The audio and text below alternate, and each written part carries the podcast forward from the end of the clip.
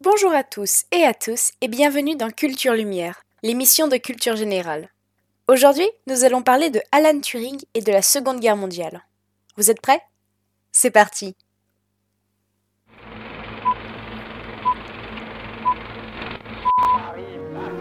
Aucune femme ne recourt de gaieté de cœur à l'avortement. Action Nous allons parler de Alan Turing. Mais qui est-il? Qu'est-ce qu'il a fait pour qu'on se rappelle de lui Et quel est son impact aujourd'hui Alan Mathison Turing est l'un des créateurs de la machine de Turing, qui a permis pendant la Seconde Guerre mondiale de déchiffrer la machine allemande Enigma et ainsi de remporter la guerre. Rien que ça. Il est une figure malheureusement oubliée de l'histoire du fait de son homosexualité, alors même qu'il est l'un des pères fondateurs de l'intelligence artificielle et de l'informatique. Revenons un peu sur l'histoire de ce personnage pour comprendre qui il est. Il est né en 1912 à Londres, et dès son plus jeune âge, on lui décèle un génie pour les sciences et les énigmes. Plusieurs de ses professeurs vont voir en lui du talent dès l'âge de 6 ans. Pourtant, c'est pas ce qui va l'empêcher d'être la tête de Turc et de se faire harceler toute sa scolarité. C'est un élève timide et introverti qui a du mal à se faire accepter. Il va se faire connaître dans la presse locale pour cette raison.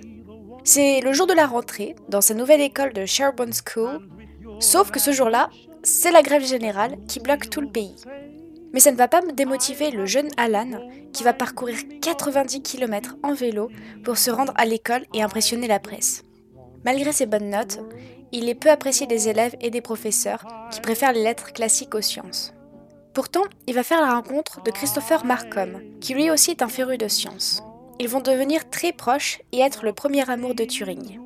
Malheureusement, trois ans plus tard, Christopher meurt des complications de la tuberculose, ce qui va profondément marquer Turing, qui pour l'honorer va se lancer dans une carrière scientifique. À 16 ans, c'est déjà un cerveau brillant qui comprend les théories d'Einstein et de Newton et arrive même à voir les failles des explications des manuels. Il échoue plusieurs examens d'entrée dans les grandes universités par son manque d'attrait pour les matières classiques. Cependant, il est accepté au King's College où il est très vite nommé Fellow, qui est une bourse pour faire une thèse autour du théorème central limite. En gros, c'est une loi statistique assez complexe. En 1928, le scientifique David Hilbert pose une question irrésolvable. Turing planche sur une machine universelle, connue plus tard sous le nom de la machine de Turing, qui permettrait de traiter simplement des informations données suivant des règles logiques. Pour ceux qui s'y connaissent un peu en informatique, c'est une suite logique de traitement en if, or ou then pour résoudre le problème. Je vous passe les détails de ces autres exploits mathématiques parce qu'il y en a beaucoup et ce serait beaucoup trop complexe pour les expliquer correctement. Fin 1938, la Grande-Bretagne se rend compte des dangers du nazisme. Ils créent un centre de recherche à Bletchley Park où ils réunissent des grands génies dans divers domaines. Les maths, le décryptage, les échecs. Turing en fait évidemment partie. Avec et Knox, ils vont faire partie de l'équipe de cryptanalyse d'Enigma. Enigma est une machine qui décrypte les messages des nazis.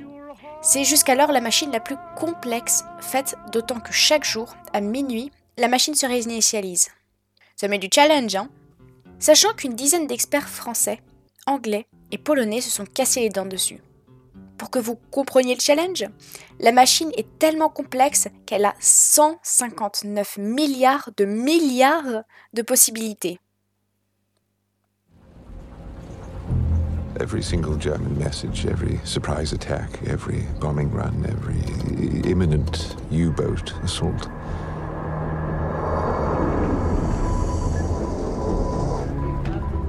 They were all floating through the air.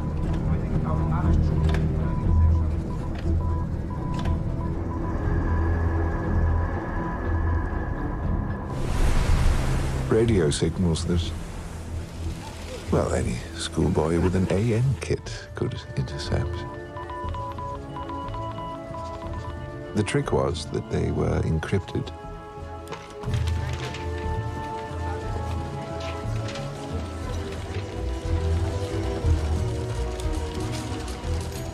Uh, 159 million, million, million possible Enigma settings. All we had to do was try each one. But if we had 10 men checking one setting a minute for 24 hours every day and seven days every week, how many days do you think it would take to uh, to check each of the settings. Well, it's not days, it's years. It's 20 million years.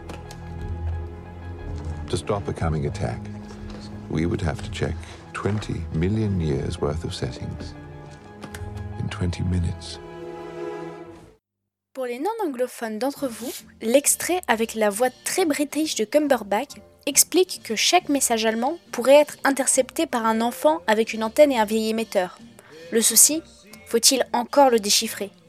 Il y a 159 millions de millions de millions de possibilités, ce qui prendrait à peu près 20 millions d'années pour toutes les faire, avec 10 hommes qui travailleraient non-stop. Et qu'en gros, pour arrêter une attaque de 20 minutes, il faudrait regarder des infos de plus de 20 millions d'années. À la machine de Turing qu'il a déjà élaborée, il va ajouter des probas qui vont un peu réduire le nombre de possibilités et utiliser les messages interceptés pour faire des essais. Début 1941, après un concours de recrutement, il engage Joan Clark, l'une des seules femmes cryptologues de Grande-Bretagne, qui sera introduite en tant que secrétaire pour que ça passe légalement mais elle va grandement aider Turing à la conception de sa machine de décryptage. Nous parlerons plus en détail de cette femme extraordinaire après la virgule. Revenons sur Enigma. Elle a 159 milliards de milliards de possibilités. Aujourd'hui, Google fait le calcul en quelques secondes. Mais en 1943, l'informatique, c'est pas encore ça. Même si la machine arrive à calculer, ce n'est pas encore assez vite pour le faire en moins d'une journée. Par une lettre donnée par inadvertance par un nazi, les chercheurs réussissent à trouver la clé de décryptage des données qui était la date du jour et la météo. Les clés de cryptage, c'est un mot qui va permettre par l'ordre de ces lettres dans l'alphabet de changer l'ordre des lettres mais du message. Une fois le code craqué, tous les messages deviennent clairs comme de l'eau de roche. Les Allemands pensent euh, leur machine infaillible et ne pensent pas du coup à changer ou l'améliorer. C'est d'ailleurs ce que vont continuer à faire croire les Anglais en ne détournant pas toutes les attaques. Plusieurs historiens se mettent d'accord pour dire que Turing a permis de raccourcir la guerre d'au moins deux ans.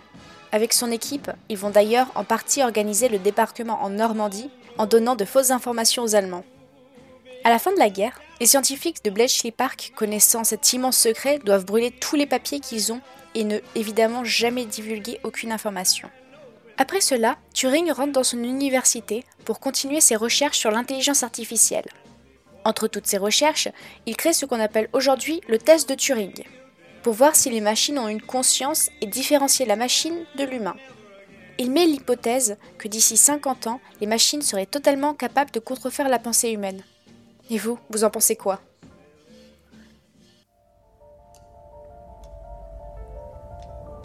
Monsieur Turing, je peux vous confier un secret. Je suis assez doué pour les secrets. Je suis ici pour vous aider. Oui, c'est clair.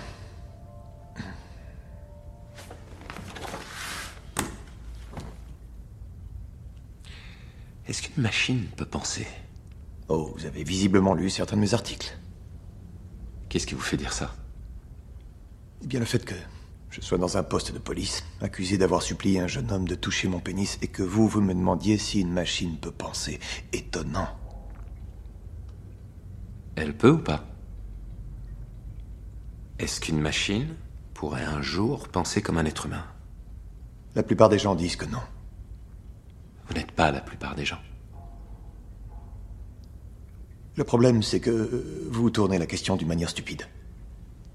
Ah oui? Il est évident qu'une machine ne peut penser comme un être humain. Une machine est différente d'une personne. Et donc pense différemment. La véritable question, c'est est-ce qu'on doit, sous prétexte que euh, quelque chose pense différemment de nous, en conclure d'office qu'il ne pense pas Nous admettons tout à fait que les êtres humains soient très différents entre eux. Vous aimez les fraises, je déteste le patin à glace. Vous pleurez devant des films tristes, je... Je suis allergique au pollen. Que nous prouvent ces différences de réaction, ces différentes préférences, si ce n'est que nos cerveaux fonctionnent différemment et que nous pensons différemment? Et donc, si nous pouvons le concevoir pour nous, nous pourrions le concevoir pour des cerveaux faits de cuivre, de câbles, d'acier. Pourtant, malgré ses brillants exploits, le fait qu'il soit reconnu par ses pairs et ait été un héros de guerre n'empêche pas Turing, en 52, d'être condamné pour indécence et perversion sexuelle. À l'époque, l'homosexualité est un crime, et Turing ne s'en cachait pas vraiment. À la suite d'un cambriolage et d'une dénonciation, les policiers lui laissent le choix entre de la prison ferme ou prendre un traitement de castration chimique avec des effets très lourds. Il décide de prendre cette option, qui a des conséquences dramatiques sur son corps mais surtout sur son mental. En 1954, on le retrouve mort chez lui, suicidé à la cyanure. C'est ainsi que Alan Turing finit pendant 60 ans oublié de l'histoire, jusqu'au pardon à titre posthume de la reine Elisabeth II. Pour commémorer à titre posthume ce héros de guerre, le billet de 50 livres va bientôt changer et avoir l'effigie de Monsieur Turing dessus, pour tous les efforts qu'il a fait pour sauver des millions de vies et avoir révolutionné la science. Culture Lumière avec Nelly Vindisch. L'histoire d'Alan Turing. Dans cette seconde partie, je voulais faire un point sur John Clark. C'est une femme qui, comme beaucoup d'autres, ont été effacées de l'histoire. Je l'ai découvert à travers le film Imitation Game, où j'ai été subjuguée par son histoire. En écrivant l'émission d'aujourd'hui, j'ai été attristée de voir que trois lignes seulement parlent d'elle sur la page d'Alan Turing, où elle est juste mentionnée comme étant sa femme. Cette femme est bien plus que l'épouse de Turing. C'est une femme brillante et battante. Elle est recrutée en 1940 lors d'un examen où elle impressionne l'Assemblée uniquement composée d'hommes. À Bletchley Park, elle devient très vite l'une des meilleures cryptanalystes et comprend avec aisance les théories de Turing. Elle épouse Turing, mais par convenance pour pouvoir continuer à travailler à Bletchley Park, qui est ce que l'on peut espérer de mieux pour une femme de sa trempe à cette époque. Après la guerre, elle intègre le GCHQ, qui est le Centre de renseignement et de communication électromagnétique. Ayant travaillé dans les services secrets, on sait à ce jour encore peu de choses sur cette femme exceptionnelle. Mais si vous avez été intéressé par son histoire, celle de Turing et la Seconde Guerre mondiale, je vous conseille vivement le film Imitation Game sur Netflix joué par Benedict Cumberbatch. L'histoire retrace très bien sa vie tout en donnant du caractère humain à cet homme introverti et en mettant en valeur le rôle qu'a joué Miss Clark dans l'aide apportée à Turing. Moi qui ne suis pourtant pas une grande cinéphile, j'ai regardé plusieurs fois ce film. Entre le jeu d'acteur, le suspense et la façon dont c'est tourné, ça m'a donné une énorme motivation pour donner de mon mieux dans ce que j'entreprends. Alors si cette émission vous a plu, allez regarder de ce pas Imitation Game. Voilà, c'est la fin de notre quatrième épisode de Culture Lumière. J'espère que ça vous a plu et que vous avez découvert de belles choses que vous pourrez ressortir à midi à table. Je vous souhaite une bonne journée et à la semaine prochaine.